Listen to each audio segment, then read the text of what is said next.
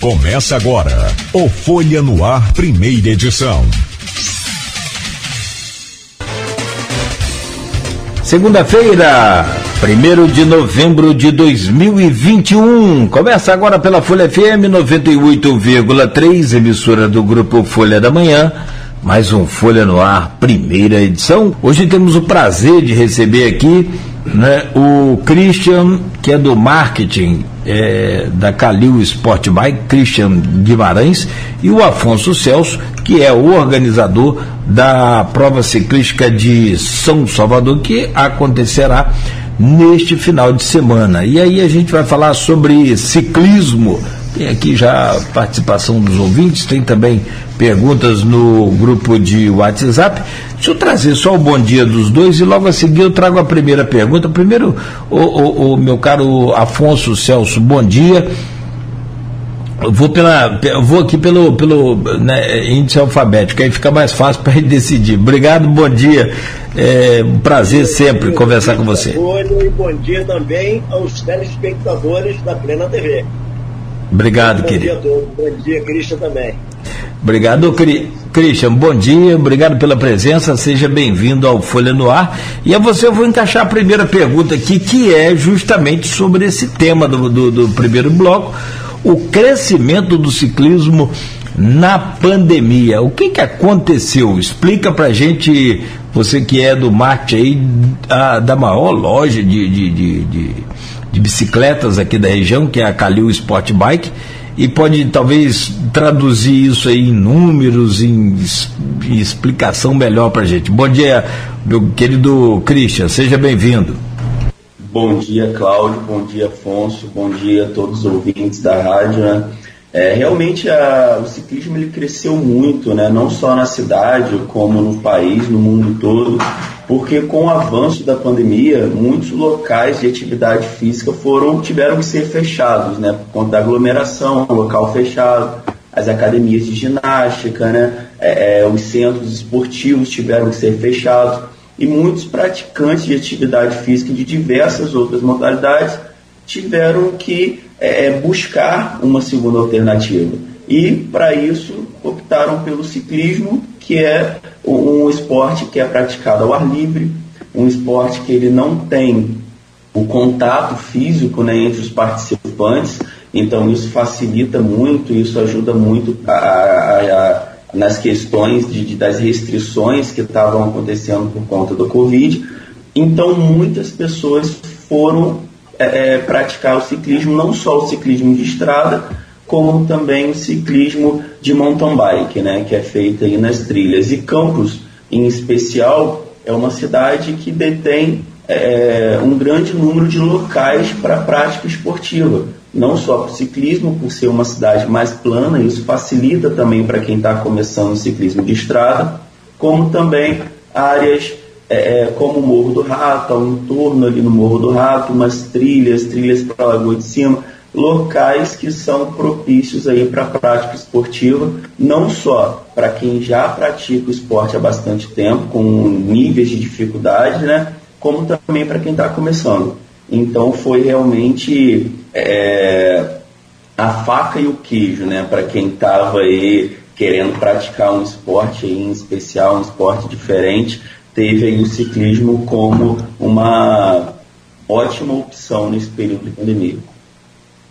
Eu me lembro do tempo de infância, e hoje é bem diferente, muito diferente, então a gente está ficando velho, mas é, acho que o sonho de toda criança no Natal era ganhar uma bicicleta. Não sei se vocês. Acho que o Afonso aí que vai lembrar melhor também, né, Afonso? Lembra dessa. Deus, me lembro muito bem, com oito anos de idade, eu faço aniversário dia 24 de dezembro e com oito anos de idade eu acordei de manhã, abri o olho, eu senti uma monareta roxa do lado da minha cama. E foi uma felicidade tremenda. Eu não sabia ainda, não sabia andar de bicicleta, e ali eu fui aprendendo. E assim era, assim era. Quando a gente era criança, ganhava uma bicicleta, assim, era a melhor coisa que uma criança poderia ganhar, realmente, era uma bicicleta. E hoje, hoje né, ainda mais, né? Hoje as crianças são loucas por bicicleta justamente isso aí que Cristo está falando, né? Antigamente a gente andava de bicicleta por dentro da cidade, pelas ruas da cidade, ali a gente brincava. Hoje não, tem a prática esportiva aí pela, né, é, é né, pela, pela, pela cidade, aí, pela, pela, pela, né, pelo, pelo campo, né, digamos assim. Né. As pessoas, por exemplo, em campo saem para o Morro do Rato e outros locais mais é, ao ar livre, né, é, praticando esporte. Esse esporte cresceu muito na pandemia, né, como o Christian disse, o esporte evoluiu bastante. As pessoas migraram de outros esportes para justamente para o ciclismo, né, por estarem é, sem contato físico em áreas abertas. Então, cresceu demais, com certeza. Ô, ô, ô, Cristiano, chega a faltar bicicleta já na, na Calil? Chega a ter dificuldade de alguns modelos? Como é que é isso? E uma outra questão, quais são os modelos mais, mais procurados, mais vendidos? Se são os com o custo menor, se são os com benefício maior, como é que, que é esse movimento? É, nesse período de pandemia, realmente, até hoje, na verdade, nós estamos encontrando dificuldades para revenda de alguns modelos, né, e algumas peças e acessórios. O período de pandemia foi um período no qual nós tivemos falta de muitos itens, né, muita matéria-prima para fabricação de diversos produtos. E o aço para fabricação da bike, o plástico também, nós tivemos bastante dificuldade nesse período de pandemia e realmente faltaram alguns produtos de diversos é, níveis né, de ciclismo, desde os produtos mais básicos até mesmo os mais avançados, como componentes mais avançados, bicicletas mais avançadas. O setor mostra uma recuperação nessa reposição agora, né?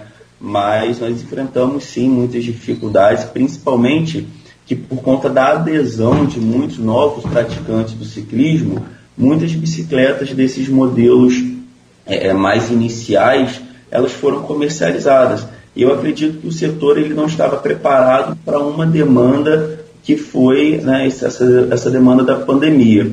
Então nós tivemos sim falta de produtos, muitas pessoas, é, muitos iniciantes, eles passaram a consumir mais essas bicicletas que nível mais iniciante, intermediário, inclusive nós da Calil Sport Bike, nós tivemos que criar estratégias e, e aderir a novos, novas marcas né, de bicicletas no nosso hall de, de, de marcas aí para poder estar tá atendendo ao público. Graças a Deus, nesse período de pandemia, durante todo esse período, nós conseguimos, mesmo com as lojas fechadas, lojas físicas fechadas, nós conseguimos atender a demanda aqui na nossa cidade. Nós criamos estratégias como, por exemplo, aquisição de, de novas marcas, né, comercialização de novas marcas, modelos diferentes de bicicletas também, para que a gente Inclusive, possa... comprei uma lá. Comprei uma para minha esposa lá, tem benefício, benefício, nossa, excelente. É uma das bicicletas de carbono mais baratas que tem no mercado, essa TYT em Cadil Sport Bike. Comprei uma para minha esposa, ela está assim, satisfeitíssima. Inclusive, essa marca TYT é uma marca própria da Calil Sport Bike. Foi uma marca criada pela Calil Sport Bike. Nós montamos essa bicicleta e hoje essa marca TYT, ela não só é, é, é responsável pela marca na bicicleta, como diversos produtos, como suspensão, acessórios como bolsa de cilindro, bombas, né? Então, diversos produtos já carregam uma marca nossa, que é a TYT, que pertence à Calil Sport Bike e nós distribuímos essas bicicletas para a população, para lojistas também, para que possa ser comercializado. Isso foi uma das estratégias que nós acabamos potencializando agora nesse, nesse período de pandemia, para que a gente consiga atender os nossos clientes, desde a linha mais básica, porque a TYT ela possui bicicletas mais básicas para iniciantes, como também da linha mais avançada, como o Afonso acabou de falar aí, né, que ele comprou para a esposa dele, uma bicicleta de fibra de carbono, que é uma tecnologia também que deixa o material mais leve, né, a bicicleta fica realmente uma qualidade superior e Sim. nós conseguimos atender toda a demanda mesmo com essa falta de matéria-prima. É, e o bom é que o custo-benefício dela foi assim, maravilhoso em relação às outras, né? Sim, e material muito resistente, é, andando sem problema nenhum, nunca deu um defeito. já está há meses que ela está andando com essa bicicleta, agora desde o começo da pandemia, e não tivemos problema nenhum. Então, é, a bicicleta está aprovada, excelente. Foi excelente negócio que vocês fizeram. De retorno de pós-venda é uma marca que nós temos o melhor grau de satisfação, né? É, na Sim. pesquisa de pós-venda é sempre uma, uma marca que a gente tem tido muitos elogios né, com relação à, à durabilidade, ao conforto. Então isso é uma coisa que traz para a gente da Calil Sport Bike uma satisfação muito grande. Certo. É, imagino. Ah, o Calil é muito caprichoso, sempre foi. Aliás, tenho até um débito aqui com o Calil, tem que. Estou né, em débito com ele, preciso passar para dar um, agora, mesmo que distante, mas dar um cumprimento. É, ao Calil, o Calil é uma figuraça, né? E sempre empreendedor e à frente. Agora, o que, que você fala que é, é bicicleta para iniciante? Porque, rapaz, eu, eu, eu, teve um tempo que eu pratiquei mais, agora eu estou mais voltado para negócio de corrida, né? Então, é, corrida de rua, só para manter mesmo a, a saúde. Mas por conta no dia que não corre, fica nervoso, né? Fica nervoso. O melhor remédio que tem é o esporte, cara. Como que é impressionante é isso. Agora, o, o, o que, que vocês falam aí que é bicicleta para iniciante? Porque no tempo que eu estava praticando ciclismo, com mais é, é, é, é, incidência, teve uma vez que eu fui à Lagoa de Cima, você faz esse zerão aqui, né? Pega por Santa Cruz, é passeio, né? Não é corrida, é passeio. A gente pegava aqui por Santa Cruz, saía em Lagoa de Cima e voltava. É, tinha um, pela Tapera, exatamente. Dava aí uns 50, quase 60 quilômetros. É, rapaz, teve um dia que quebrou o pedal e aí você viu o tanto que você é, é, é, fica com raiva de ter economizado, comprado a bicicleta mais barata e ficou lá no meio do caminho sem pedal. A salvação é o tal do, do celular, né? Que aí sim. Né, liguei para a esposa, a esposa socorreu. Agora, o que, que vocês falam que é bicicleta para iniciante, mas que não quebra esse pedal aí assim com duas conversas? Então, é, Cláudio, é, o ciclismo, como ele cresceu muito nos últimos anos, né, junto com esse crescimento também veio a modernização e a necessidade de adaptar o material à sua prática esportiva. Hoje em dia nós temos bicicletas com diversas linhas de montagem para atender a, aos diversos públicos com relação às suas expectativas, o que vai fazer com a bicicleta. Então, quando a gente fala bicicleta de iniciante, é, nós queremos atender aquela demanda de pessoas que vão estar tá utilizando a bicicleta para um uso mais plano, né? É, um espaço mais curto de distância percorrida, né? É, são aqueles, aquelas pessoas que vão utilizar a bicicleta mais no asfalto, ou até mesmo utilizar a bicicleta para o dia a dia, que muitas pessoas estão optando pelo uso da bike no transporte para, para a faculdade, para a escola, para o trabalho, nesse uso diário. Então, é, essas pessoas podem, por exemplo, optar por uma bicicleta que é uma bicicleta mais da linha de entrada, porque não vai exigir tanto da bicicleta por muito tempo. Agora, quando a gente já fala uma bicicleta para um nível mais intermediário, nós já estamos nos referindo àquelas pessoas que estão começando a prática esportiva, aquelas pessoas que já vão utilizar a bicicleta para um pedal de uma distância um pouco maior, como você mencionou aí, esse percurso, né, no qual ele vai até a Lagoa de Cima, saindo aqui por Santa Cruz e retornando pela Tapera, já é um percurso um pouco mais longo. A bicicleta vai estar em uso contínuo durante mais tempo. Então há necessidade de um material mais resistente, há necessidade talvez de uma tecnologia maior na bicicleta, uma quantidade de marchas maior, por exemplo, um freio hidráulico, por exemplo. Então, tudo isso são componentes que acabam agregando valor à bicicleta porque te atende em diferentes níveis. E existem também aquelas bicicletas mais avançadas. Nesse caso, já são as bicicletas direcionadas para pessoas que praticam esporte. Né? Então, a gente tem aí é, é bicicletas de fibra de carbono, como mencionamos mais cedo, bicicletas com tecnologias atualizadas de transmissão, Hoje nós podemos já falar sobre transmissões que acontecem sem fio, sem o auxílio do cabo de aço, que são transmissões por Bluetooth, são as transmissões eletrônicas, né, que a gente diz. Inclusive a Calixto Sport Bike já comercializa essas bicicletas. Nós temos hoje uma bicicleta de speed em nossa loja que ela é, troca a marcha com esse sistema eletrônico, ou seja, não é mais com cabo de aço como nós sempre encontramos nas bikes. Então, tudo isso é tecnologia de inovação, isso tudo facilita a vida do ciclista, né? isso tudo facilita a vida a prática do esporte e traz para esse meio aí cada vez mais competição, cada vez mais é, avanços né? para facilitar aí a, a prática do esporte. Ô, ô, ô, meu caro Afonso, você correria com a bicicleta com troca de marcha digital assim, Bluetooth?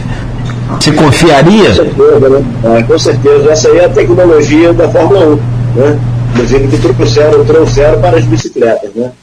E a passagem de, de marcha é muito mais rápida do que com cabo. Então, dentro da competição, qualquer fração de segundo te beneficia. Então, existe isso aí. Existe a desvantagem né, do, do, do, atleta que usa esse tipo de tecnologia para aquele que, que usa o cabo, né? Digamos assim, eu, por exemplo, aqui em Campos, né, como já venci a prova ciclística, estou falando seis vezes, né, muitas vezes até por décimo, centésimo de segundo já ganhei provas aqui, e que com certeza, é, se o meu concorrente tivesse uma tecnologia dessa, eu poderia muito bem ter perdido essa corrida. Então, com certeza faz uma grande diferença, né? Quem puder ter esse equipamento, adquirir esse equipamento, é, é, é muito bom que, que, que, adquira, né? O atleta de ponta, né? Que precisa naquele momento, precisa daquela precisão, tem que ter aquela precisão para poder né, é, realizar com perfeição a sua competição. Então, é, é, muito bem aceitável, está sendo muito, muito aceito é, esse tipo de equipamento é, no meio do, dos esportistas, né? É, o atleta de competição, né? Que a gente fala que é o atleta de alto rendimento, né? É, eu, eu conversei com vários é, especialistas aí durante essa pandemia, sobre a pandemia, essa coisa toda, psicólogos. É, conversei com esse com veterinários, né? E um, um dos setores que mais cresceu também nessa pandemia foi o setor de PET. Houve um crescimento exponencial, né? não tenho dados aqui agora, mas algo em todo. É porque de, de ciclismo, por exemplo, você tem aí até de 2019 para 2020 mais de 34% de crescimento no número de, de, de vendas. Aí, né? E fica aquela coisa, o que, que pode vir depois? Será que né, essa pandemia vai passar? Ainda não, mas vai passar. É, pelos, pelos especialistas, aí, alguns estudiosos alegam que há possibilidade sim de ter um abandono grande de animais, né, porque as pessoas vão voltar a trabalhar normal, sem o home office. Já está acontecendo isso. Já está acontecendo. Aí vem essa preocupação. Né, com os animais íntimos, evidentemente é incomparável, né, muito maior, não tem nada a ver com bicicleta, você deixa lá lá, depois você usa quando você quiser, mas o animalzinho não, o animal precisa de todos os cuidados. Ah, é, Para vocês, vocês pensam nisso depois dessa pandemia também? Pode cair, pode ter alguma é, é, é, diminuição, pelo menos, no uso, ou quem passa a usar bicicleta fica apaixonado mesmo e não, não volta a, a ficar sem bicicleta? Com certeza, as pessoas que é, começaram a pedalar por conta dessa pandemia, claro que com o retorno das atividades esportivas, algumas delas vão retornar né, para a sua prática esportiva de origem, né?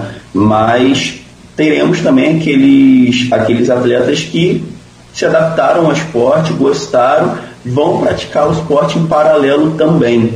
Mas o mais importante também nessa questão é o incentivo, porque quanto mais adultos participantes do ciclismo, mais incentivadores nós teremos para essa nova leva de ciclistas que são as crianças. Então, quanto mais os pais ficarem é, é, adeptos ao ciclismo, mais eles incentivarão seus filhos, seus sobrinhos, seus netos, seus afilhados. Então, isso é uma coisa que, para o futuro, a gente só vê crescimento com certeza. Né? Hoje em dia, temos muitos adeptos ao ciclismo, mas com certeza nós vamos observar um crescimento exponencial nas datas comemorativas, como nós tivemos o Dia das Crianças, o Natal, mais pessoas vão optar por presentear seus filhos e netos com, com uma bike, porque eles puderam experienciar a, a, prática do esporte, o quão libertador é você estar tá pedalando ao ar livre, como a experiência de conhecer novos lugares nós temos clientes na loja que retornam o feedback para a gente justamente com essa informação, que Campos possui lugares lindos que eles desconheciam né, e começaram a conhecer por causa do ciclismo. Começaram a pedalar em grupo, começaram aí a conhecer lugares que antes eles não conheciam, principalmente com relação ao contato com a natureza. Então isso é, é importante. Percebendo mais as coisas. Isso aí que é, igual eu com minha esposa, a gente pedalando também, né? eu fazia, né? não faço mais há três anos, é, esporte de competição, quero ciclismo de competição, então você passa pelos lugares e você não vê nada. Né? Você só vê roda, você só vê velocidade, né? a tensão é muito grande. Então, começando a passear com ela, a gente começou a perceber mais as coisas, a natureza, os pássaros, né, os animais. Então, é, realmente, realmente, assim, é, é, a gente começa a ter uma outra visão da natureza, né? A gente já tem uma visão excelente da natureza, mas a gente começa a ver realmente é, como é bela a natureza. E outra coisa também, né? É, aquelas pessoas que começaram a pedalar né, agora na pandemia, pessoal que não tinham aquela habilidade, que já pegaram uma certa habilidade, também não vão querer só a prática esportiva, querem também usar como um veículo né, para o dia a dia. Né? Ainda mais é, é, o preço está o nosso combustível, né? subindo três, quatro vezes por semana, é um absurdo, né? Então, cada vez mais a gente vai ter que usar a bike como alternativa, né? Né, Christian? Com certeza, principalmente Campos, que a área central ela é bem concentrada, né? E é próximo de todos os bairros aí ao redor. Então, a utilização da bike para o trabalho é algo que já está sendo realizado com, por conta de aumento do combustível, aglomeração no transporte público. Então, isso tudo faz com que as pessoas optem pela bike. E já é uma realidade. E isso está sendo algo está sendo muito bem recebido pela população. Com certeza. Eu tiro isso por mim, eu percebo dentro da minha empresa que meus funcionários, 50% dos meus funcionários hoje já vão, já vão para o serviço de, de, bicicleta. Antigamente eles iam de ônibus, outros iam a pé, outros iam de carro, e poucos iam de bicicleta. Hoje a metade já está indo trabalhar de bicicleta. E satisfeitíssimo, né? Sem contar o trânsito. Atrapalha um pouco a chuva, às vezes tem que andar no Uberzinho, coisa e tal, mas todos os dias, quando podem, eles vão trabalhar de bicicleta. Pesquisando aqui sobre o uso de bicicleta no mundo, até para a gente conversar aqui hoje, é, eu vou falar alguns dados já. Só voltar aqui na, na, na, no Maurício, lembrei aqui que você falou do combustível, o Afonso. Além da necessidade, a bicicleta é um veículo que conseguimos é, driblar o preço alto da gasolina desse governo. Maurício Batista posta aqui, de fato é, né? Gasolina oito reais quase o litro aí, não dá para brincar, né? Agora tem um outro, aí vem aquelas coisas todas que nós vamos falar no próximo bloco, que são as dificuldades, falta de manutenção aí nas ciclovias, nas ciclofaixas, vamos falar sobre isso já. E também tem um outro assunto que eu quero aproveitar vocês dois daqui a pouco, para a gente falar, que é as normas de, de as leis de trânsitos de trânsito que são aplicadas também aos ciclistas. E muitos deles ou desconhecem ou simplesmente ignoram. Mas não vamos falar disso daqui a pouco. Vocês falando em uso da bicicleta para o trabalho, para lazer, para esporte. Estava pesquisando então aqui no mundo. Eu perderia feio se fosse apostar, porque eu apostaria que China, Japão, aquela região asiática ali seria né, a maior, é, o maior número de bicicletas por habitante, mas não é. E sim a Holanda. Na Holanda, cada 10 habitantes, 9, 9 tem bicicleta. De cada 10 habitantes, 9 tem, ou seja, todo mundo tem uma bicicleta na Holanda. E, sim, sim. e aí é utilizada. É muito em todos os Países Baixos, a, a bicicleta é muito utilizada, com certeza. Característica também nossa aqui também, bem planície, né? Sim, planície, planície. É. Campos já foi considerado, não sei hoje, mas há né, anos e anos atrás, como a cidade do Brasil com mais bicicletas. Era a cidade de Campos dos Goitacazes. Mas agora com a prática esportiva, essas coisas, Minas Gerais, deu um boom de bicicleta em Minas Gerais. É uma coisa, você vai, você vai para Minas, nas estradas são lotadas de ciclistas. Né? A gente vê no asfalto, fora né, é, é, é as vias rurais. Né? Então, Minas Gerais realmente está assim, muito avançado em, em termos de, de, de bicicleta. Né? Sim, o, o, o Christian, nesse nível aí de investimento que você falou que a Calil faz, ao ponto de ter uma marca e distribuir para toda a região, foi aproveitado esse, esse momento de boom aí também ou já havia esse plano? Não, sim, sim, foi aproveitado com certeza. É, a pandemia foi novidade para muita gente, né? Nós fomos pegos de surpresa aí e, e, o início da pandemia foi um início muito perturbador, de muito susto, de muito medo, muitas restrições. Foi aquele início no qual o comércio teve que fechar suas portas. Então, no meio dessa confusão, nós tivemos que nos reinventar para a gente poder estar tá aproveitando justamente essa, essa decolada aí do setor e do uso da bike. Mas nós conseguimos sim no meio de tudo isso. A Calil hoje já é, é, nós sempre né, fomos uma loja que tivemos uma, um grande número de estoque. Não só estoque, como tipos de bicicletas diferentes, diferentes tamanhos, diferentes cor de bicicleta também, porque o ciclismo hoje tem a particularidade de que é, o mesmo modelo de bicicleta ele é fabricado em diversos tamanhos justamente para atender esses diversos públicos com relação ao tamanho do ciclista. Então pega ali desde o ciclista que é mais baixinho ali até o altão. Então nós tivemos temos vários tamanhos de bike. A Calil sempre procura ter é, é disponível para pronta entrega esses diversos modelos, bicicletas de diversas cores, porque nós sabemos da individualidade, nós sabemos também que as pessoas têm as suas preferências por cor também, né? Ah, eu gosto mais do vermelho, eu gosto mais do azul, então a gente acaba tendo que ter disponibilidade aí de todas essas, essas características para atender os nossos clientes, e isso facilitou muito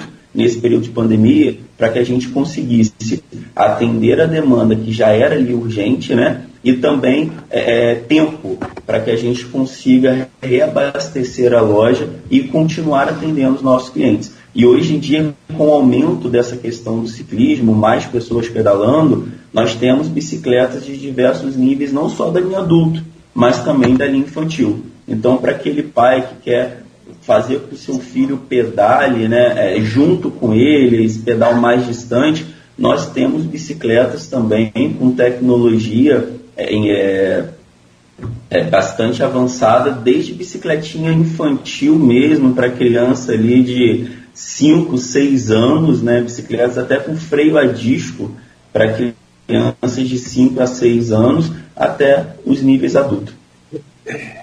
É o contexto né, do mercado, é o que você falou mais cedo, tendo aí o incentivo, né? evidentemente que é, a gente sempre segue os pais da gente, né? É, no, é, é normal, é natural. É, é. Né?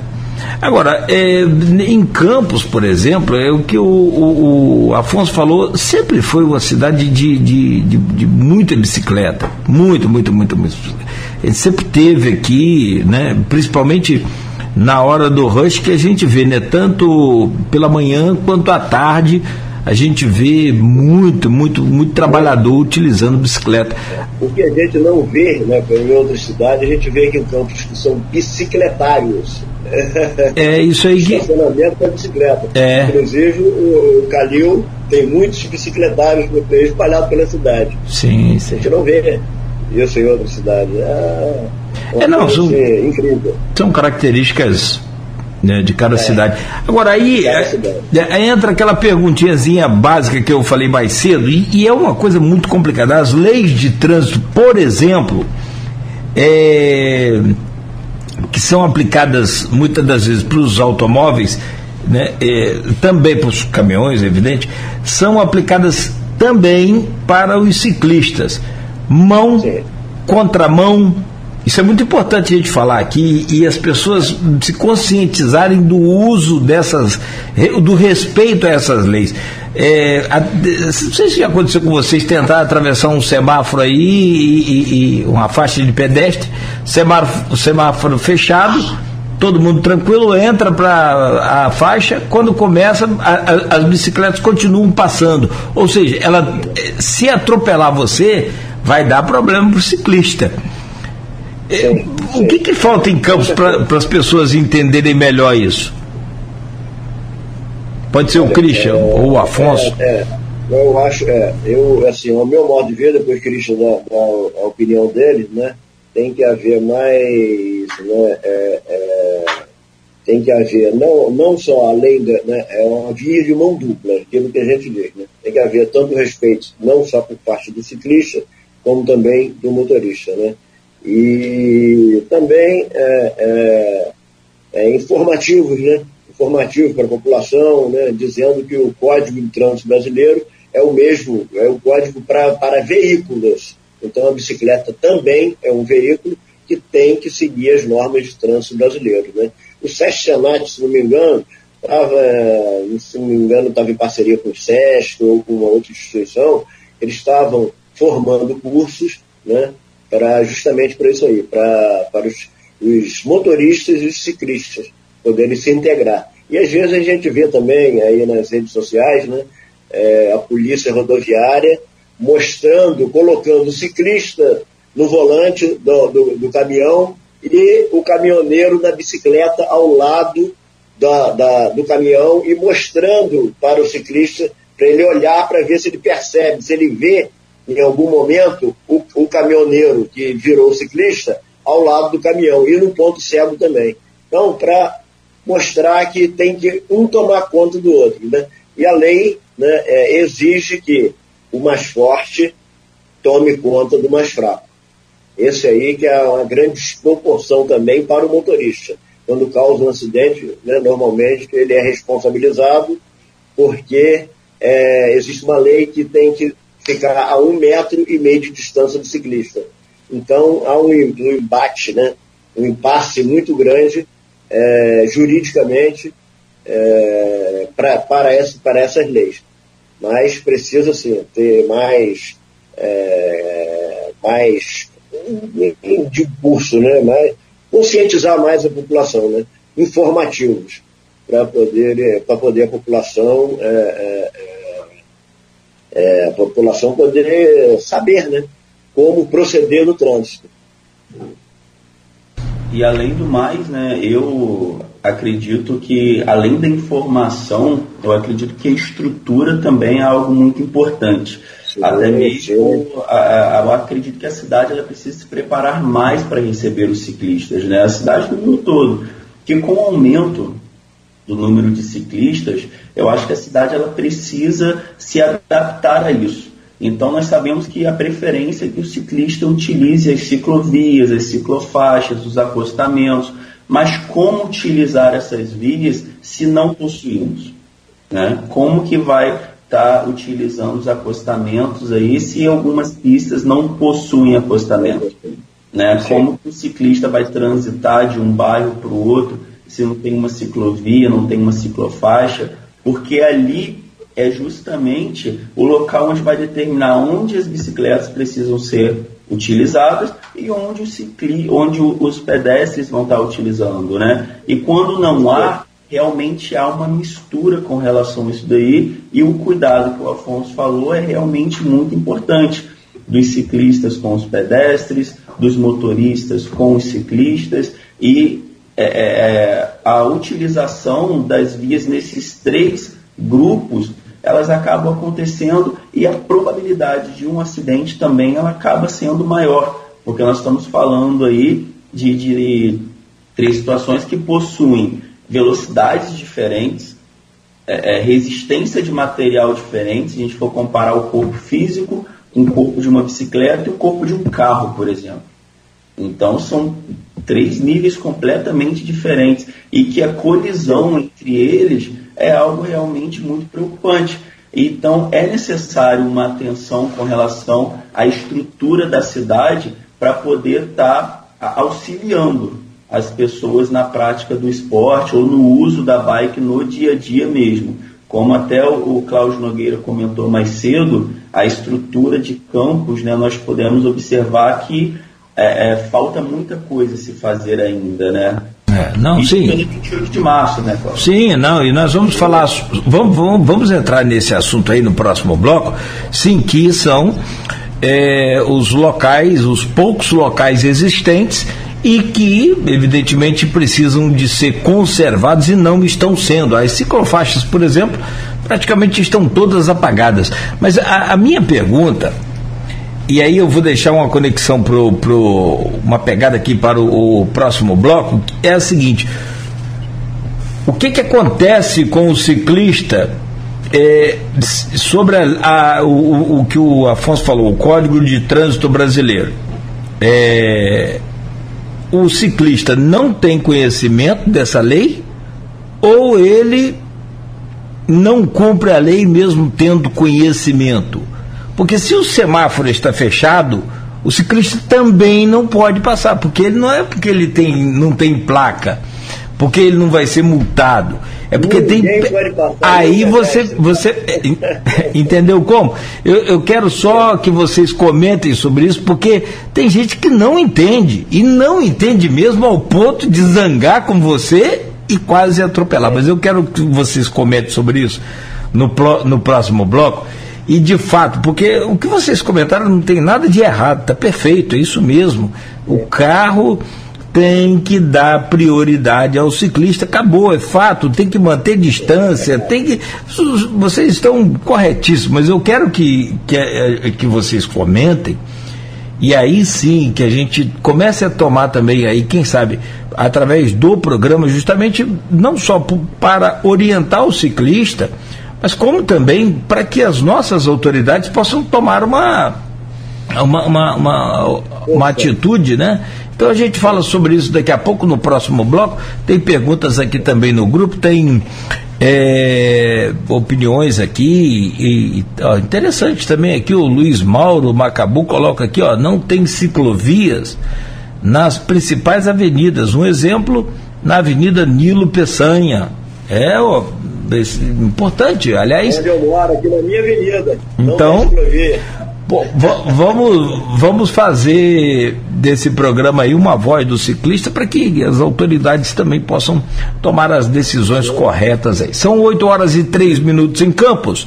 Nós conversamos ao vivo aqui, estamos conversando com o Christian Guimarães, é do departamento de marketing, é da Calil Sport Bike, que é apoiadora, que é patrocinadora aí da prova ciclística de São Salvador, que nós vamos falar mais tarde um pouquinho e o Afonso Celso, que é o organizador dessa corrida de São Salvador, que depois de dois anos, né, o, o Afonso, volta a ter aí a sua, depois de dois anos praticamente, volta a ter aí a, a sua etapa cumprida no calendário e é uma das mais tradicionais do Brasil. Hoje no programa conversamos com o Christian Guimarães, ele é do marketing da Calil Sport Bike que está apoiando aí, patrocinando a prova ciclística de São Salvador, que graças a Deus está de volta, e o Afonso Celso, que é o organizador do evento também. Eu deixava uma conexão do bloco passado para esse, com relação ao cumprimento das leis de trânsito pelos ciclistas, o que me parece ser bem complicado em Campos. Eu gostaria de ouvir a opinião de vocês sobre o tema, sobre o assunto e o que fazer para conscientizar, porque a gente já sabe a, a, a, o que vocês falaram no bloco anterior sobre a questão dos motoristas que não respeitam os ciclistas. É um negócio impressionante, é uma coisa inacreditável, né? Que eles passam na, naquele fini. Se bem que, por exemplo, algumas vias aqui do centro de Campos, você tem que ter muito, muito, muito cuidado, tanto quanto ciclista, né? Ou e, e, e principalmente o motorista responsável, que é a Formosa, por exemplo. Né? Se você quiser passar junto dois carros e mais uma bicicleta, não vai ter jeito, não vai caber, não vai dar, vai dar ruim. Né? Porque tem o acostamento, tem a bicicleta, tem as duas pistas para dois carros. Tem que dar uma seguradinha. Milésimo de segundo que não vai fazer falta, eu tenho certeza absoluta para ninguém. Deixa eu ouvir a opinião de vocês. Isso é um caso né, que a gente já conhece muito bem, em que os, os, motoristas é, desrespeitam e muito.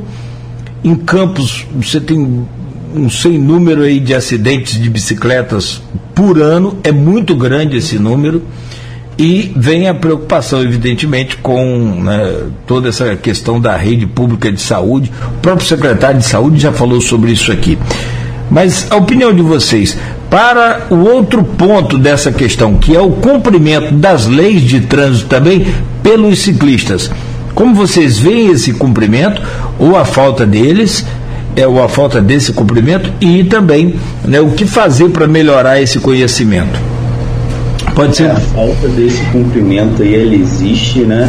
É, realmente nós podemos observar no dia a dia aí que muitos ciclistas é, acabam conduzindo a sua bike aí de forma agressiva no trânsito. Isso cabe muito a questão da conscientização a, a, atrelado à informação.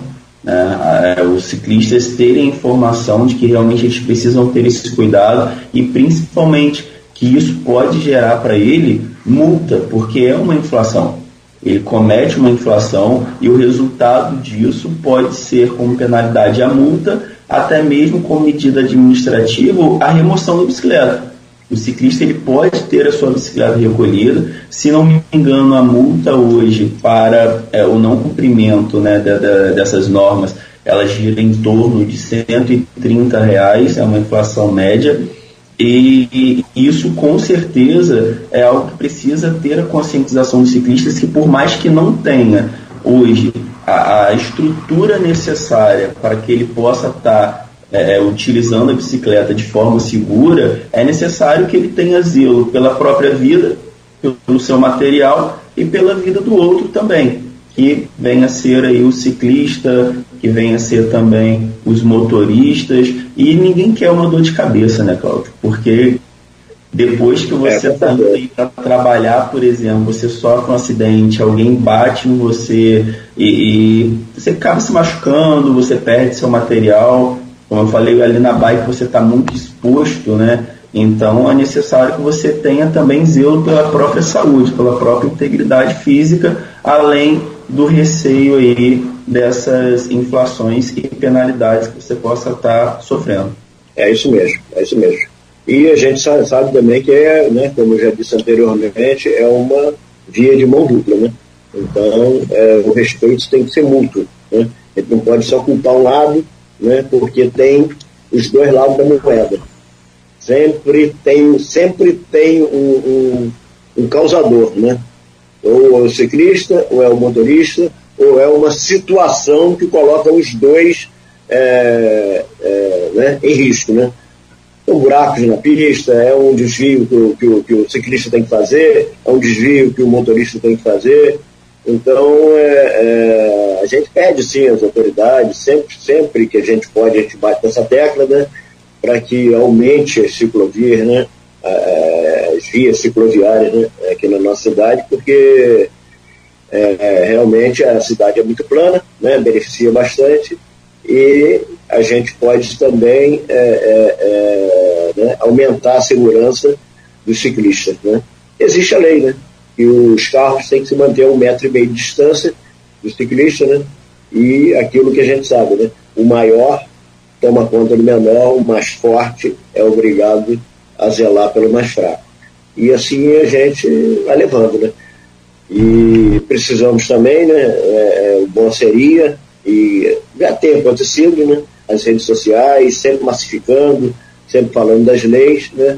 E a gente precisa também do apoio né, da, da, da, dos veículos de comunicação, né?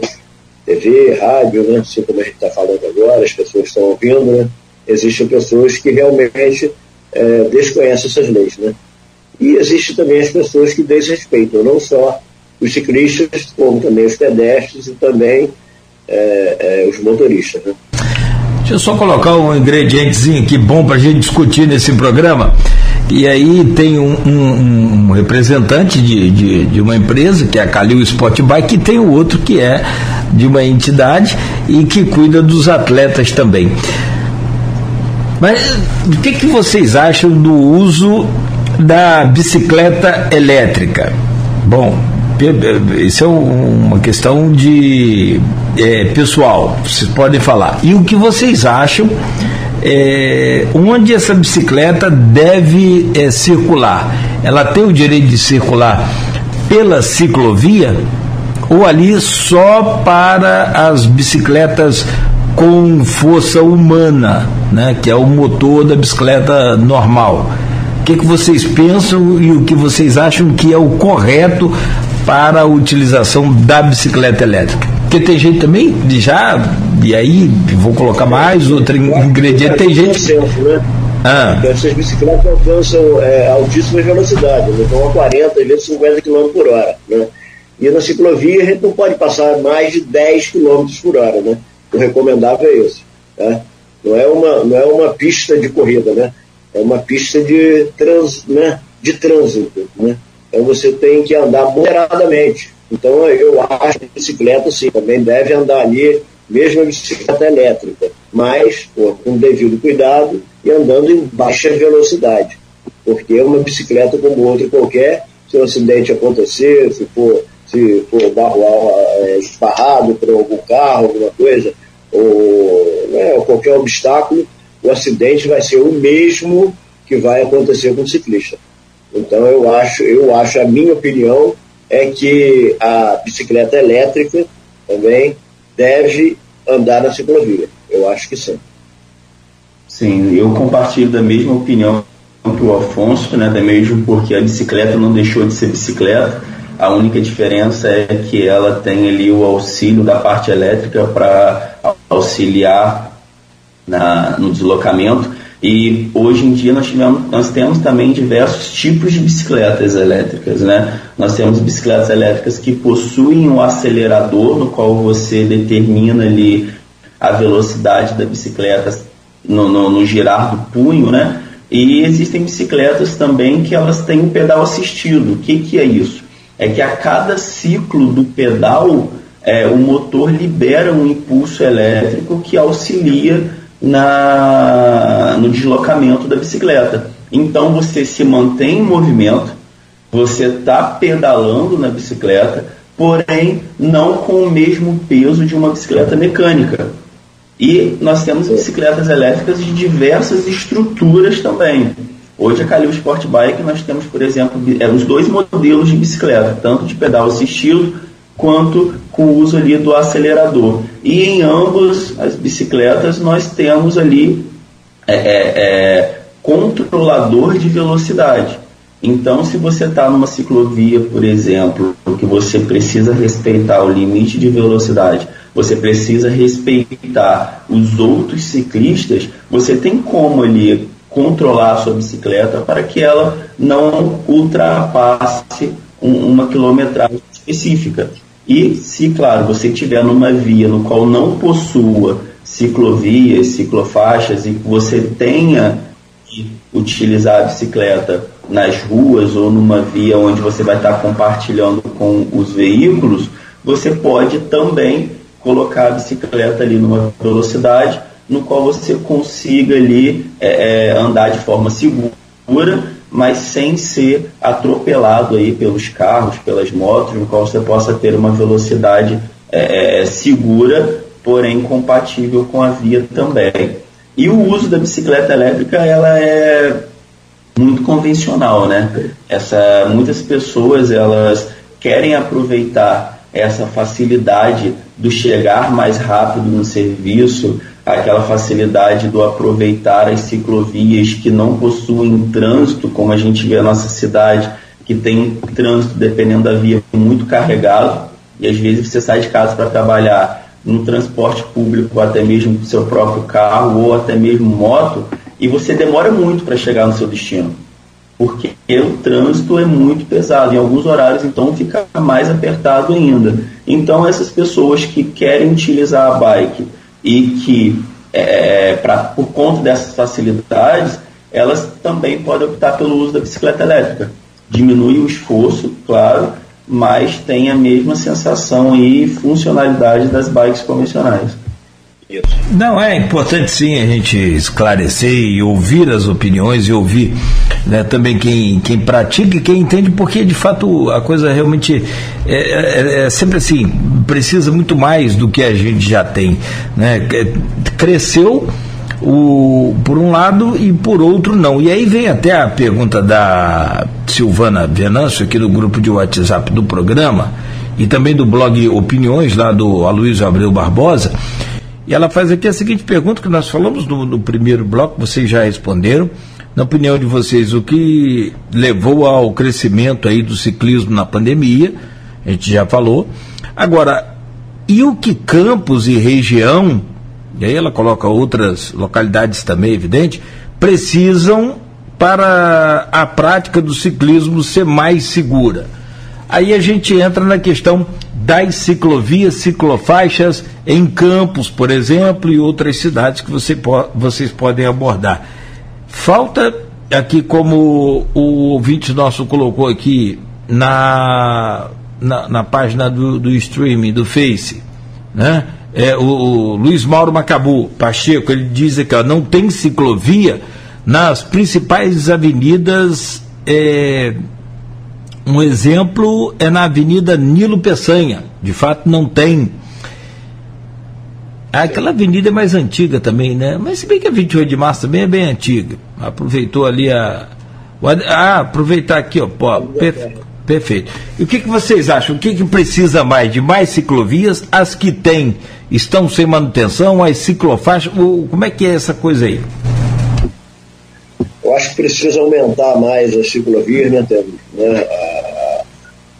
A, a malha cicloviária nossa tem que aumentar bastante, né? Tem, temos umas ciclovias em Campos, mas é, a gente percebe que não tem uma largura ideal para o ciclista, né? porque tem ciclovias que é, é mão e contramão, né? É, os, os, ciclistas quase se batem né? quando cruzam uns pelos outros. E a manutenção também das pistas, né? tem ciclovias que atravessam ruas, né? como lá em Guarulhos, por exemplo, ali perto da ponte, na subida da ponte, Ali não existe aquele tipo de ciclovia, você vem pelo canto, de repente você atravessa na frente do, do SESC, o ciclista vem olhando a faixa dele, não percebe, não tem que olhar para cá, ele vai passar direto e atravessa uma rua direto e o carro vem e pega. Então tem que. É, é, né, a engenharia tem que tomar conta disso aí, né? tem que perceber né, essas falhas e aumentar o número de ciclovias sim, na cidade, nas cidades, né? Em Campos também, aqui na Vila Peçanha, como você bem disse, é uma avenida bem velha, bem antiga, né? E, mas tem condição de fazer uma faixa ali para os ciclistas, né? Existem os acostamentos, mas o, o acostamento não é para ser, ser, ciclista andar, para ninguém andar. É, o acostamento é simplesmente se tiver alguma pane no veículo, você tem um acostamento, tá? é uma, uma via de, de, de recurso, uma via para você é, poder né, fazer uma manutenção do seu veículo, alguma coisa, né, uma pane que você tiver, você ter o acostamento para você é, é, fazer um reparo, alguma coisa assim. Não para ficar circulando. A grande verdade é essa. O acostamento não é uma, uma, uma, faixa de rolamento, né? É simplesmente por uma ocasião e você precisar, inusitada. Precisa daquilo e você está ali, né? Então, por isso que precisa, sim, de ter as ciclovias, né? Tinha um projeto aí da, da Câmara, se não me engano, de um vereador em Campos, que estava pedindo a concessionária, né, para fazer, e já estava em estudo, uma ciclovia aqui do, do Boulevard até a entrada lá do Cupi, porque muitos ciclistas passam aqui pela, pela BR, né, e o perigo é muito grande. Inclusive, num passeio ciclístico que eu fui há muitos anos atrás, não me esqueço disso até hoje, devia ter umas 100 pessoas, eu dentro do passeio, né, tomando conta das pessoas, né, porque né, a gente, 30 anos de, de ciclismo, a gente né, tá ali para tomar conta. Tá, né? É aquilo que eu falo. Né, o, o, o, o, melhor ou o maior tomar conta do menor. E aconteceu uma coisa é, horrível. Né? Não aconteceu um acidente maior porque eu estava do lado. Né? Uma senhora encostou na roda da outra, na beirada do asfalto, caiu no momento que viu o caminhão, do jeito que ela caiu, a metade do corpo dela ficou no meio da pista. Eu, do lado que estava, pulei em cima dela e puxei o corpo dela do lado de fora, o caminhão passou, ela ia ser esmagada naquele exato momento. Então, a gente percebe sim, né? tem que ter a ciclovia para os ciclistas poderem andar bem afastados dos veículos. E é o que falta para gente, né? E não só para gente, mas para todas as cidades aí do, do Brasil. Com certeza. É uma área cicloviária bem mais intensa, bem maior. Em especial ali na Nilo Peçanha, como foi mencionado, é, o acostamento ele é utilizado como estacionamento. Né? Ali muitos carros ficam ali estacionados e quando o ciclista tenta aquela opção como meio de locomoção, ele precisa compartilhar a pista com os automóveis, porque tem carro estacionado ali ao longo de toda a via. E aquela Nilo Peçanha ali é uma via de acesso, por exemplo, à, à BR-101, que é onde os, os ciclistas utilizam para acesso ao Morro do Rato, aquelas trilhas próximas ali. Então há realmente uma circulação maior de ciclistas ali naquela via, né? Então realmente é uma via que precisa sim de um pouco de atenção. E outras coisas que a gente percebe também, não só nessa avenida, mas ali também como eu, né, para prova ciclística de São Salvador, eu peço para a postura todo ano tirar caçamba de lixo em via pública. Isso é, é inadmissível. Aqui na Nilo Peçanha, por exemplo, não sei, não sei se ainda tem, mas aqui por perto ali de uma churrascaria ali na frente, tinha uma caçamba de lixo que morava ali no meio da rua, invadindo do acostamento para a pista ainda. Essa caçamba morava ali. Não sei se está ainda, mas assim, é, eu acho uma pessoa que deixa um, um, uma caçamba, alguma coisa no lugar desse assim, para mim é um assassino. Para mim é um assassino potencial, porque já aconteceu tá, por várias vezes dos carros virem precisarem é, fazer uma manobra e bater em caçamba de lixo e pessoas falecerem, justamente por isso, porque aquilo ali é, um, é, é, é ferro puro.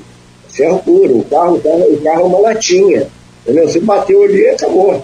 Então, assim, é uma coisa muito horrível, as pessoas precisam se conscientizar disso. Caçamba de lixo não é para ficar na rua, caçamba de lixo não é para ficar na calçada, é para ficar dentro, no interior é, das suas residências, das suas obras. Né? É assim que deve ser feito. É, precisa adaptar essa questão.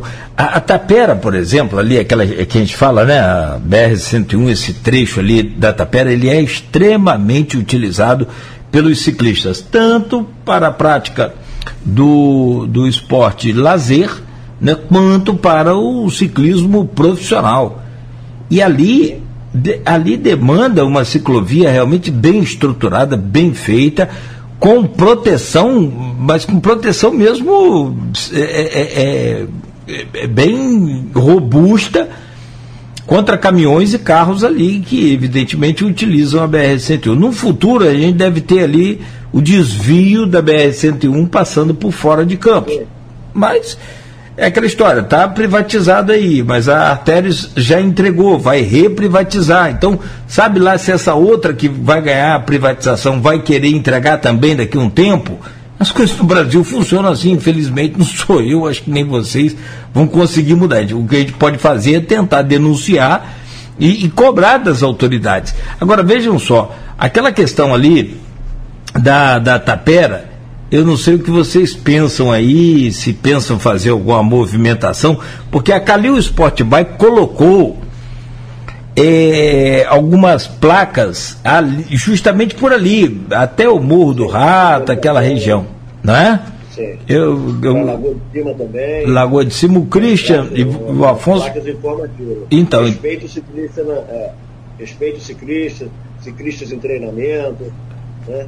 Sim. Isso ele colocou ali para justamente Uhum. poder é, é, é, proteger os ciclistas. Né? É, sou, soube até que alguns. Algum, soube até que algumas é, placas já foram né, furtadas. Não sei para quê, o que, que o camarada vai fazer com a placa daquela, eu não consigo entender bem, mas não sabe lá, né? O que o cara vai colocar aquilo aonde? Cada um faz o que. É chapa, é aço, né? O aço, o aço tá caro, aí o cara Hum. quer cercar alguma coisa. É, eu, eu acredito que seja para alguma utilidade na roça. Né? Quem roça qualquer pedacinho de pau, é, né? qualquer, qualquer coisinha na roça é, de, alto, de, alto, de alta utilidade. Então, é placa, força campeão. entendeu? É complicado, é complicado, é, é uma questão cultural, né? A verdade é essa.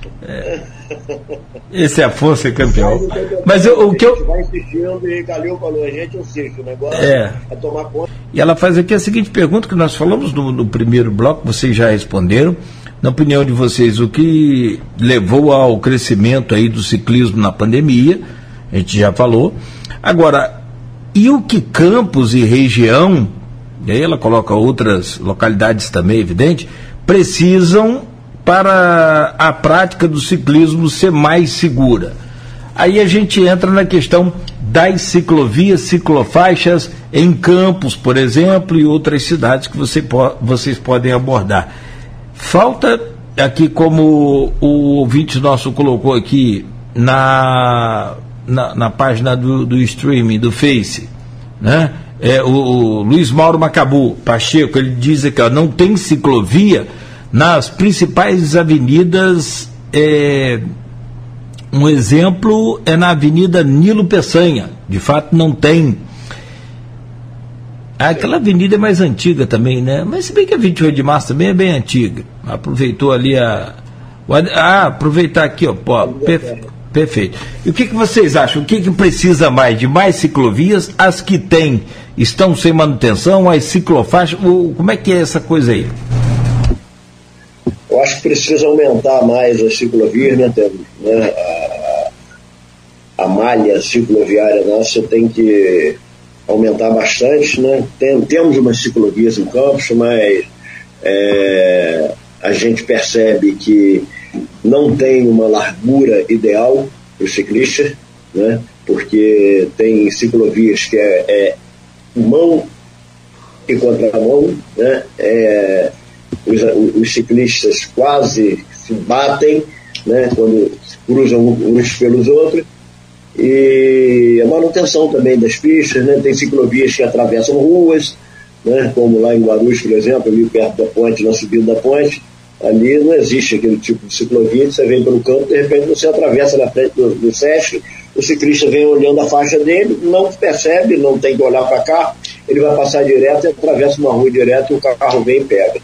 Então tem que é, é, né, a engenharia tem que tomar conta disso aí, né? tem que perceber né, essas falhas e aumentar o número de ciclovias sim, na cidade, nas cidades, né? em Campos também, aqui na Vila Peçanha, como você bem disse, é uma avenida bem velha, bem antiga, né? E, mas tem condição de fazer uma faixa ali para os ciclistas. Né? Existem os acostamentos, mas o acostamento não é para ser, ser ciclista andar, para ninguém andar.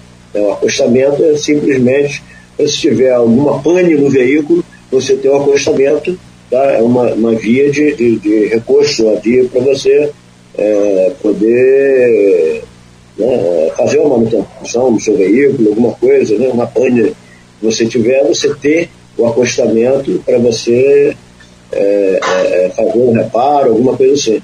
não para ficar circulando. A grande verdade é essa. O acostamento não é uma, uma, uma, faixa de rolamento, né? É simplesmente por uma ocasião e você precisar, inusitada. Precisa daquilo você está ali. Né?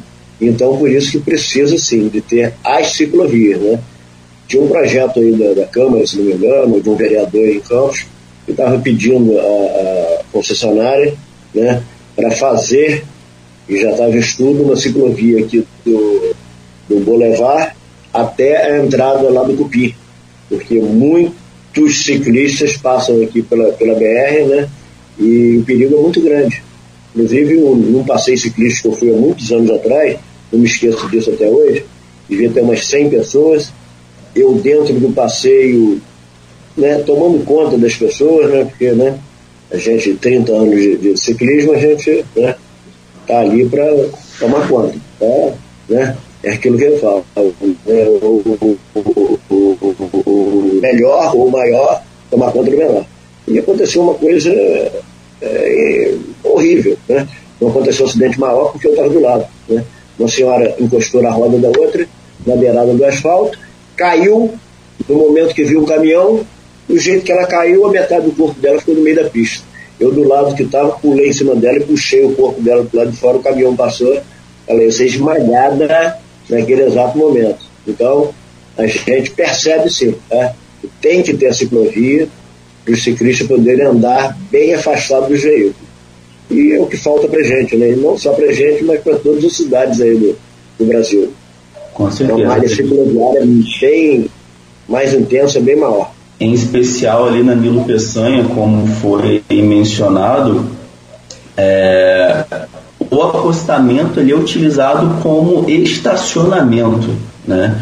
Ali muitos carros ficam ali estacionados e quando o ciclista tenta aquela opção como meio de locomoção, ele precisa compartilhar a pista com os automóveis porque tem carro estacionado ali ao longo de toda a via. E aquela Nilo Peçanha ali é uma via de acesso, por exemplo, à, à BR-101, que é onde os, os ciclistas utilizam para acesso ao Morro do Rato, aquelas trilhas próximas ali. Então há realmente uma circulação maior de ciclistas ali naquela via, né?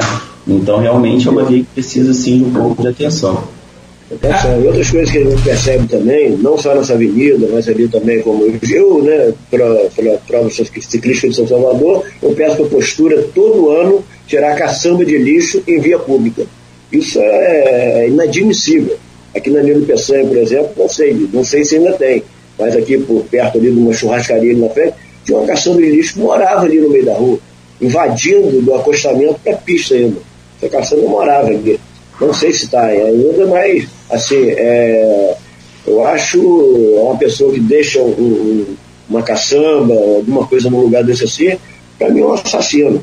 É um assassino potencial, porque já aconteceu tá, por várias vezes os carros virem e precisarem é, fazer uma manobra e bater em caçamba de lixo e pessoas falecerem, justamente por isso, porque aquilo ali é, um, é, é, é ferro puro, ferro puro, o carro, o carro, o carro é uma latinha, entendeu? Você bateu ali acabou.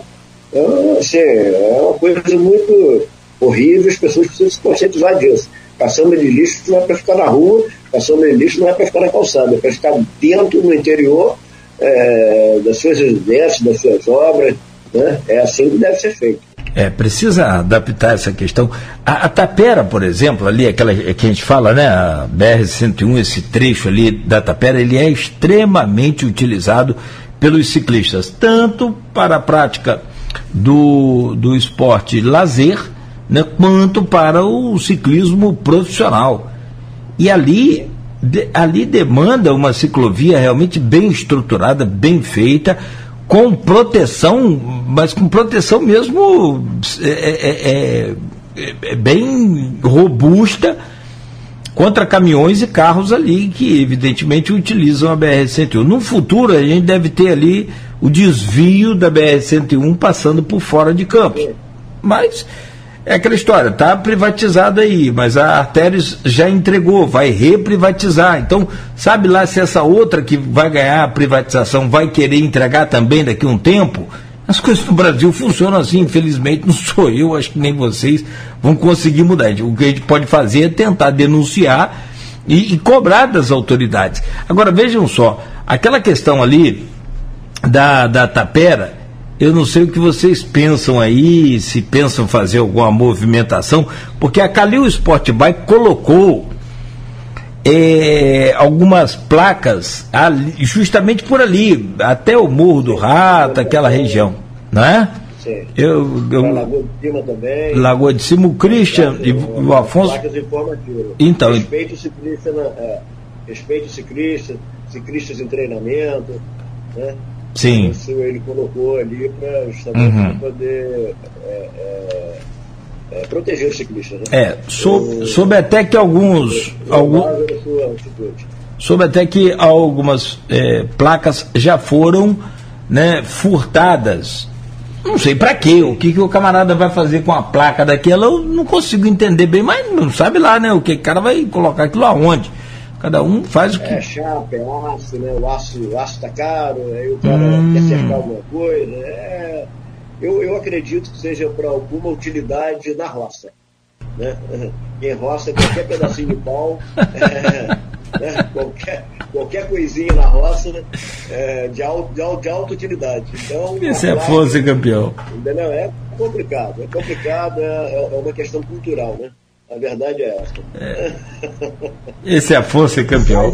Mas o que eu- o que A gente eu. vai insistindo e Calil falou, a gente insiste, o negócio É. é, tomar conta de vocês. É, é Sim, a assim, gente sabe da necessidade que é o cuidado do ciclista, né? A gente sabe, a gente vê aí no nosso dia a dia, que está intimamente conectado ao esporte, nós sabemos as necessidades que tem de ter esse cuidado. E a informação, ela é um cuidado muito importante, fácil, rápido, então por isso nós decidimos colocar aí essas placas informativas nesse trecho, que é um trecho que necessita de atenção e que é utilizado por muitos atletas, muitos ciclistas, né? E infelizmente nós tivemos aí esse, esse ocorrido com relação ao furto desse material e eu acredito que essa placa ali ela tinha a função de informação dela era muito mais útil para a sociedade como um todo do que para que foi destinada após o furto que a gente na verdade não sabe qual foi. Então eu acredito fielmente que seria muito mais útil para a sociedade se ela permanecesse no mesmo lugar. Mas como o Celso falou, nós não vamos desistir a informação, nós não vamos desistir de, de estar protegendo os nossos ciclistas, nossos clientes, nossos colegas de, de, de esporte, né, de prática esportiva, e nós vamos sim, não só repor, como intensificar também essa, essa atitude de informar aos motoristas, aos pedestres, aos ciclistas, a fim de proteger a, a prática do esporte. Ah, parabéns, isso aí é, é, é importante. Olha, a participação dos ouvintes aqui. O Rogério Castro diz aqui, ó, pelo streaming no Face, campanhas de educação no trânsito precisam ser feitas regularmente. Também aqui o, o Luiz Mauro Macabu coloca de novo aqui, ó, a ciclofaixa no sentido a, a Ponte Barcelos Martins, foi o que você falou aí, Afonso, mais cedo. É, ela atravessa ali aquela pista realmente, né, ao lado da ponte é, Leonel Brizola e ali pode causar sim acidente. E tem um outro comentário aqui do Luiz Mauro Macabu que ele diz o seguinte: não, rapaz, e aí, se você for analisar ciclista mesmo. já foi atropelado e morto ali. É, é, sim, sim. Se você for. Exatamente. Se você for. Rapaz, os caras também tentam atravessar de, de bicicleta a ponte, é, a ponte Leonel Brizola. Ali, cara, é um viaduto que não dá. A ponte da Lapa até você utiliza, mas aquele tipo de. Andar de bicicleta no Não, não é isso? Né? Então, então é, é- é preciso ter muito cuidado. a- a- o ciclista, eu, eu me preocupo, porque o motorista eu vejo assim, eu acho que com campanhas e com ações punitivas para os motoristas. Que, um bicho, na boa, perder tempo com ação de, de, de orientação para motorista numa fase dessa, na minha opinião, é assim, tem que ir acompanhada da, da ação punitiva. Na- enquanto não se puniu, e o brasileiro é assim, infelizmente eu também sou, eu sou nenhum santo não, mas enquanto não se puniu com multas e nem foram tão caras assim, mas com multas para a utilização do cinto, ninguém usava cinto, amigo. Ninguém usava cinto. Então, enquanto não entrou a aplicação, ah, mas passaram 200 anos explicando que o cinto era bom, é, salvava a vida e que era importante. Ninguém utilizava. Ah, passou a aplicar multa e passou a ter multa, porque já tinha lei, mas não tinha aplicação da lei. Passou-se a aplicar a multa Hoje eu sento aqui até às vezes fico sentindo falta do cinto de segurança, de tanto que eu estou acostumado a só sair com cinto. Não é porque eu sou educada, porque né, não, é porque eu sou como todo ser humano qualquer. Muitas das vezes a gente depende de um, sabe, de uma punição para poder entender o que é realmente de fato bom para gente. Infelizmente. E ele diz aqui, ó, é, não existem avenidas seguras para os ciclistas. Olha a Avenida Zé Alves de Azevedo. É exemplo extraordinário Luiz Mauro. A Beira Valão não tem ciclovia. Olha, a verdade é que a Beira Valão tem uma ciclovia, entre aspas, existe a ciclovia ali. Onde que é a ciclovia? A ciclovia é ao lado do valão. Você vê que ali tem uma, uma, uma ciclovia, ali é uma ciclovia, em cima da calçada. Não existe isso uma ciclovia em cima da calçada. Ali é uma ciclovia que leva até, se não me engano, até o camelô, até o mercado ali. Vem da 28 de março até o mercado, do outro lado do outro. E como você vai utilizar ali? É a ciclovia e os pedestres juntos. Você pode causar um acidente tremendo ali. Tremendo. Ali eu acho que foi um erro, né?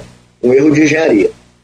É, ali, inclusive, eu utilizo, por exemplo, aquela, aquela parte ali, né? até mesmo quando eu preciso estar tá me locomovendo de uma loja para outra, né? Porque nós temos a loja ali na 28 de março, Sim. temos uma loja ali ao lado da rodoviária Roberto Silveira e temos outra loja também na Formosa, em frente à Caixa Econômica Federal. E uma quarta loja também ali ao lado do Super Bom no Jockey, na 28 de março ali. Então, é, para se locomover entre as quatro lojas, eu utilizo não só a ciclovia da 28 de março, como utilizo também essa faixa compartilhada, vamos dizer assim, ali é. da, é. da, da beira balão, né?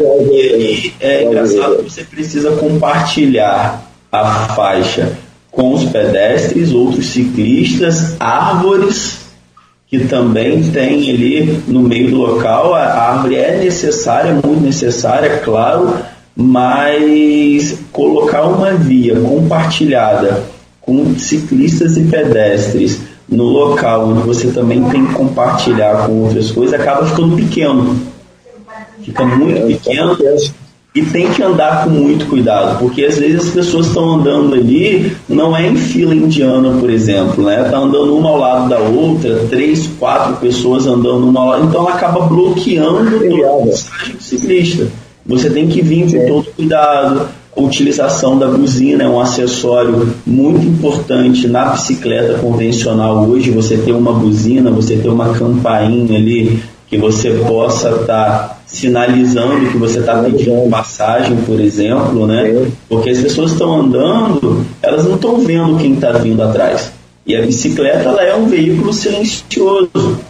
Então você precisa sinalizar, ter é, um dispositivo de som que você consiga, por exemplo, pedir passagem. Senão, é você vai ficar ali, você, você vai atrasar o seu, o seu trânsito, né? Ou então, se você não tiver cuidado, não tiver atenção, você pode realmente, como o Afonso falou, causar um acidente ali entre o ciclista e o pedestre. Bom, senhores, precisamos fazer um rápido intervalo aqui, uma pausa rápida. E espero que né, com esse programa de hoje, com essas cobranças aí né, nossas, é, também dos nossos ouvintes, as autoridades possam entender a necessidade imediata de recuperação das ciclovias que existem, das ciclofaixas que existem e a construção de novas que são extremamente necessárias e importantes. Porque essa da BR-101, por exemplo, ali da Tapera, eu volto a falar, é, eu sei que tem uma obra aqui de acesso à ponte em Ferreira, que está, desde dezembro do ano passado, parado, fechado, simplesmente. É aquela história, né? É, tá ruim aí, não deu acesso à ponte, fecha por aí, vamos utilizar outra ponte. Enquanto isso, quem quiser que se vire. E olha para aquela atravessar a General Dutra, como que está o trânsito ali, não suporta mais, né? Não suporta mais. O trânsito fica todo ruim em volta ali do Hospital Feira Machado, que é um, hospital referência. Pensa você só, hein? É um hospital referência da região. E aí fica, a prefeitura empurra para a via artérias, que é a, responsável pela BR-101. A via artérias é clara, fizemos um. Foi feita uma reportagem agora pelo jornal Folha da Manhã e foi muito esclarecedora aquela reportagem. E aí a Via Artérias diz, olha, aquilo ali está fora das margens da BR-101, então não é responsabilidade nossa. E o detalhe é esse, as pessoas vão né, se acomodando, ninguém fala nada, a prefeitura fica por conta disso, quietinha, a Via Artérias também não ajuda, não colabora, o que, na minha opinião, deveria, já que arrecada um absurdo aí com, com, com, com esses pedágios altos, né? Então poderia fazer uma parceria, um entendimento, a obra ali sair de acesso à ponte Alaí Ferreira, né? que é a ponte feita no governo do Alexandre Mocaiber até, e voltar o trânsito dentro do normal possível, né? Porque ali tem o Hospital Feira Machado, que é o hospital de referência de toda uma região. E me parece que ninguém leva em conta isso. São 8h41, nós vamos fazer um intervalo comercial. E eu vou te falar, tem coisa que só rindo para não chorar. É complicado demais. Eu não, sinceramente, como que pode? Pessoa, né? Simplesmente se não tá ruim aí, deixa para aí, vão utilizar outro. Mas não é assim, gente.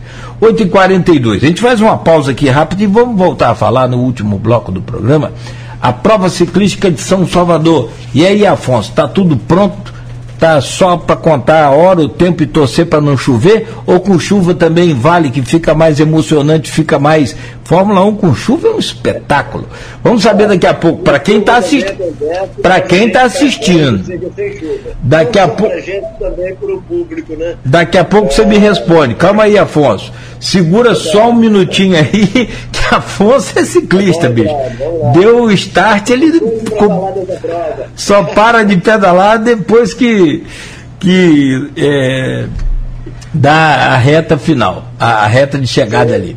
Conversando aqui com o Christian, que é do departamento de marketing da Calil Sport Bike, né, e com o Afonso Celso, o organizador da corrida de São Salvador. E agora a gente fala sobre a corrida de São Salvador, prova ciclística de São Salvador, finalmente depois dessa, é, dessas restrições né, mais severas, né, vamos ter a prova este ano. São dois anos sem a prova. Afonso, está tudo pronto, inscrições encerradas. Qual o número de inscritos? Conta tudo sobre a prova ciclística de São Salvador para esse próximo fim de semana, por favor. É isso aí, Cláudio. É tudo pronto, né? É, tivemos três lotes de, de inscrições, né? E ontem nós encerramos é, o terceiro lote de inscrições. É, a prova vai ser um sucesso. Temos mais ou menos uns 200, mais de 200 atletas inscritos é, em todas as modalidades, né? E vai ser um grande sucesso, sim, tá? É, esse ano é, nós vamos dar a largada é, da categoria cadeirante, vai ser a primeira, a primeira prova, né, e a partir das 7 horas da manhã, ali em frente à Câmara né, é, dos Vereadores, antigo fórum aqui na Avenida Alberto Torre, nós estaremos começando o evento, que é a 76 Prova Ciclística de São Salvador, né, é, está sendo feito agora dia 7 de novembro, né, essa prova é realizada todo dia 6 de agosto, né? O dia do padroeiro da cidade, mas por causa da pandemia, né? Esse ano a gente resolveu fazer, esticar, botar mais um pouco para o final do ano, é, junto com a, a, o Grupo Folha da Manhã e a Inter TV, né? Nós fizemos o novembro esportivo, né?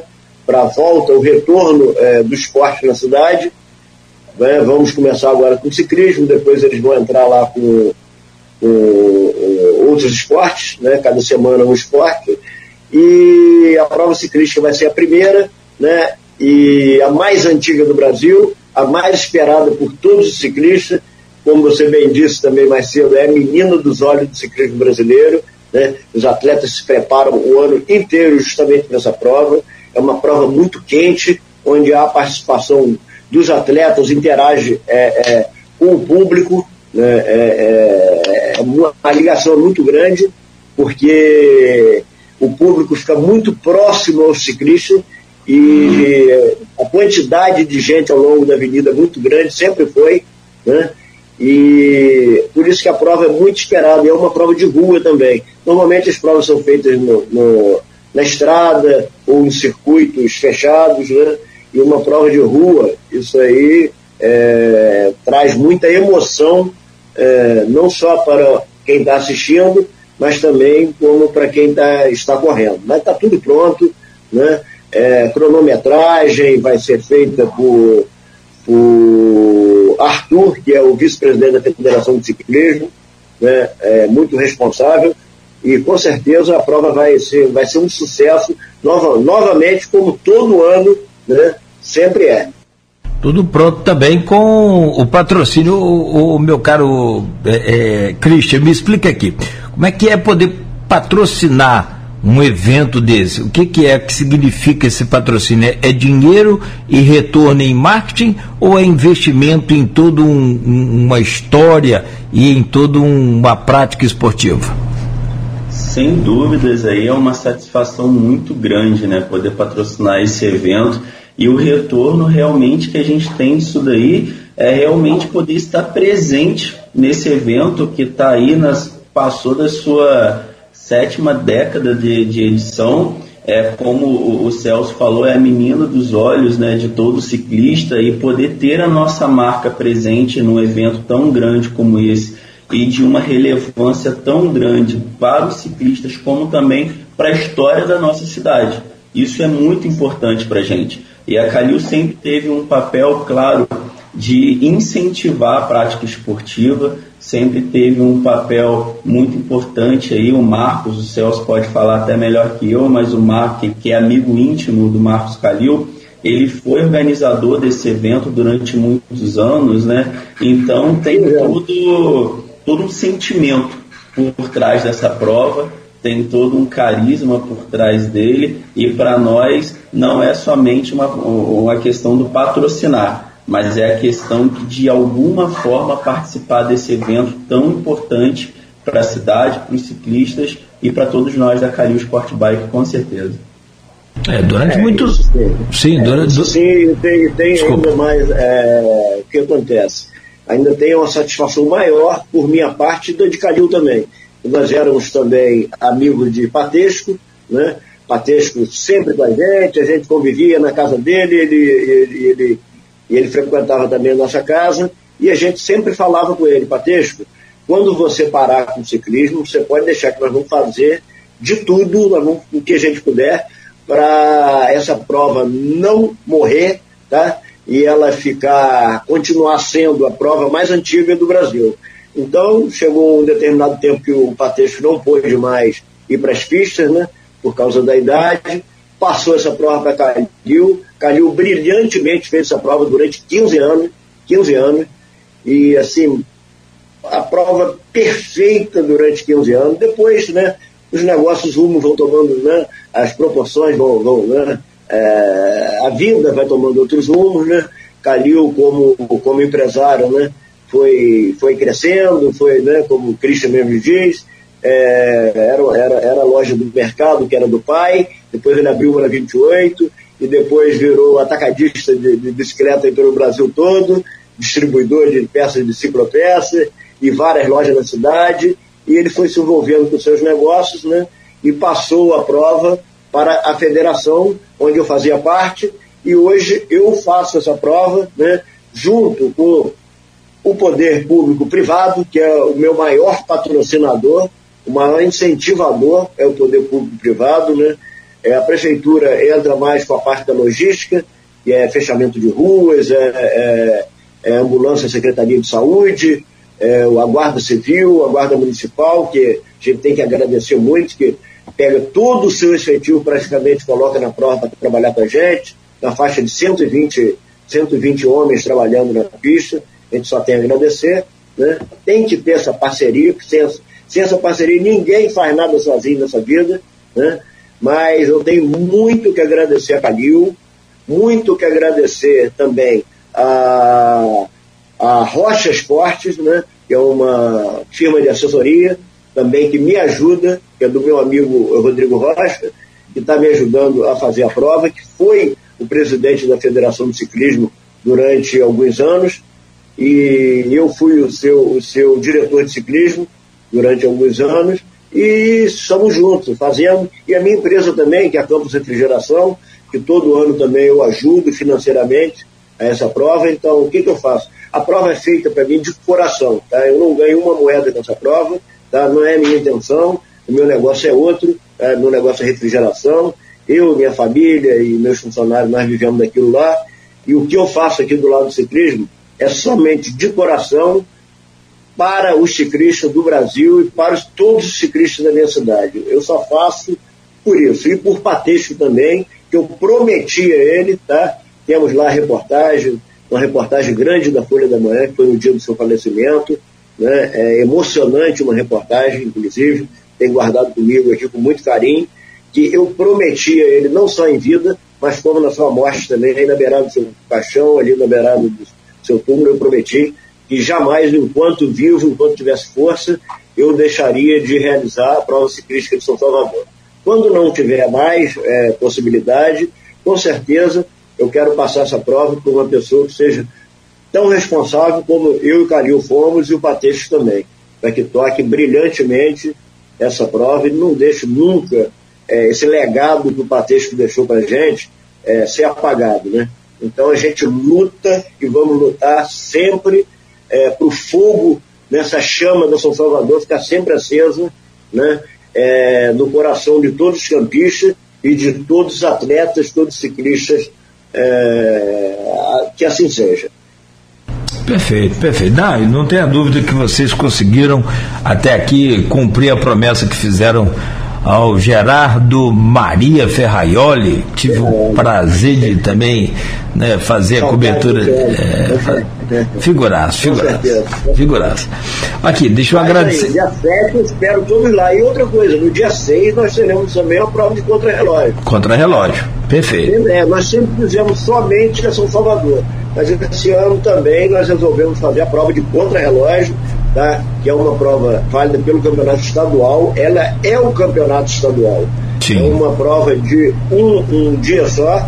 Quem ganhar essa prova é o campeão estadual de contra-relógio. Então, aqui em Campos, nós vamos saber esse ano tá? qual é o ciclista de todas as suas categorias, o ciclista mais veloz do, do ano de 2021. Então, essa prova vai acontecer aqui na Tapera, vai largar ali em Capumanga, ali em frente a um condomínio, em frente a uma pousada que temos ali.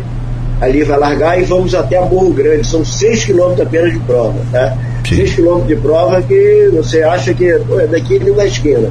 Tudo bem, é perto, mas se torna-se é, é, altamente desgastante para os ciclistas, porque eles têm que sair já no batimento, digamos assim, né? É, é dando um exemplo, né? A 190 de batimento, digamos assim, batimento máximo e sustentar aquilo até o final. Então, esses 6 quilômetros se torna assim, uma coisa muito, uma distância muito grande se torna para esse ciclista. Quando eles terminam a prova, é de jogar a bicicleta para o lado, é de cair para o lado, é assim. Eles terminam a prova na exaustão. Porque qualquer milésimo de segundo pode fazer uma diferença muito grande. Um décimo de segundo, às vezes, é, um atleta sai do primeiro para o quinto lugar por causa de um décimo de segundo. Sim. Uma coisa assim, muito precisa e o ciclista tem que levar aquilo até o final, sustentar aquela prova até o final. Né? É uma prova muito bonita, né? é um desfile das bicicletas, as bicicletas são diferentes, bicicletas lindas, caríssimas, inclusive, e vale a pena, vale a pena prestigiar. Convido toda a população que puder ir, ir ao sábado, a partir das 13 horas, é, aqui na Tapera é, para assistir essa prova que vai ser magnífica. E no domingo também convidar toda a população a ir para a pista para assistir a 76 prova ciclística de São Salvador. Isso que já vem, essa tradição já vem há muitos anos, eu lembro quando eu era criança, o meu pai me levava aos oito anos, meu pai era, para mim, é, o, é o, o, o cidadão campista que mais provas de São Salvador assistiu, ele só não assistiu uma prova, que foi de 2019, porque ele sofreu um acidente na praia, quebrou o pé, teve que botar um pino, tal, mais ou menos na época da, da, da prova, tá? E ficou lá todo choroso, porque ele não queria ter faltado a prova, ele queria ser o único homem tá, a ter assistido todas as, as, as provas de ciclismo. Então, aquilo ali eu venho trazendo desde criança, venho trazendo no coração, e um dia eu comecei a correr, e um dia eu me apaixonei, e estou aqui até hoje fazendo essa prova.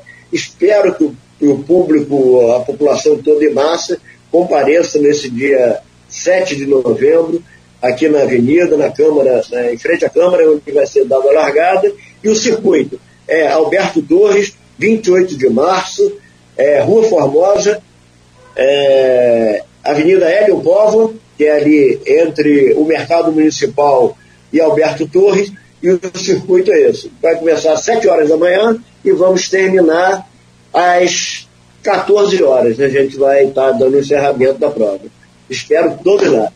Tá Inclusive, certo. aproveitando esse gancho do Afonso, convidar todos que estiverem presentes, né, tanto no evento como outro, né, para estar tá visitando o stand da Calil Sport Bike. Nós estaremos presentes nos dois eventos com o stand, levando o que a gente tem de tecnologia para esse stand, para o conhecimento de todos os ciclistas e também da população. Então vão ter mostra de bicicletas lá, não só do estilo mountain bike, como também do ciclismo de rua. Então, convidar todo mundo para poder visitar nosso estande, conhecer um pouco mais sobre a Calil Sport Bike, que com certeza vai ser muito bacana receber todo mundo. Onde é que vai ficar o stand lá, o Christian? No, no, no contrarrelógio, o stand vai ficar ali mais ou menos em frente à pousada, onde vai ser dada a largada. E no dia, no dia seguinte, né, vai ser ali, vai ficar em frente ao fórum. Ali também próximo à largada. largada também. Hum. Então está com stand bem referenciado, vai ser fácil a localização, vai ser fácil a visualização também. Beleza. E nós vamos levar muita novidade, muita coisa bacana, muita coisa bonita aí para a galera estar tá conhecendo. Bom demais. Bom, boa é sorte para vocês lá. Muito obrigado, Afonso. Bom dia, boa sorte, sucesso aí. Tá certo, querido? Muito obrigado, obrigado, Cláudio Nogueira. Obrigado a todos os ouvintes da, da Folha. Obrigado a Cristian. Tá? E estamos juntos, espero vocês, todos vocês lá, no dia 6, a partir das 13 horas, é, aqui na Tapera, e no dia 7, a partir das 7 horas da manhã, Roberto Torres, concentração, em frente à Câmara dos Vereadores. Espero todos vocês lá. Valeu. Christian, obrigado, bom dia. Me faça uma gentileza de transmitir o meu abraço, o meu carinho e respeito ao Calil essa figuraça extraordinária, um grande amigo que a gente tem.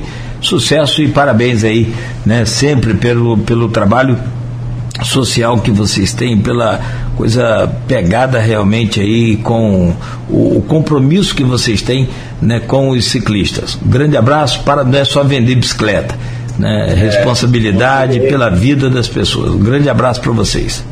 Com certeza, obrigado Cláudio, obrigado Afonso pela oportunidade. Obrigado a todos os ouvintes aí da Folha, né, pela, pela oportunidade de estar ouvindo um pouco a gente. Agradeço muito o espaço e com certeza a Calil Sport Bike é muito mais do que uma loja, mas é sentimento pelo esporte, sentimento pelo ciclista e isso nós vamos levar sempre, porque a gente entende que enquanto houver sentimento, quando tiver um coração batendo, a gente sempre vai ter sucesso em tudo que a gente fizer. Né? Muito obrigado aí por tudo, obrigado Afonso, obrigado Afonso pelo mesmo sentimento que tem pelo ciclismo, que a gente sabe que isso é de muitos anos, a gente consegue é, visualizar esse brilho nos olhos dele e do Marcos Calil quando falam em ciclismo, quando falam em bicicleta, e isso é muito importante que influencia diretamente a gente que está envolvido com o esporte, envolvido com tudo isso. Muito obrigado, Cláudio, Cláudio, obrigado ao Afonso e a todos aí que estão nos assistindo.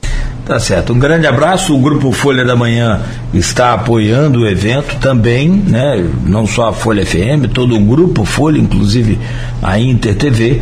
Neste novembro esportivo e faz parte desse calendário a prova ciclística de São Salvador. Ficamos por aqui, agradecemos a você o carinho e a audiência. Amanhã, finados, dia 2, estaremos de volta às 7 da manhã com o Folha no Ar, primeira edição, a partir das 7. Não tem essa de, de feriado, todo mundo né, que vai né, ficar por conta aí do feriadão, essa coisa toda, sem problema. Né, e amanhã, às sete, de volta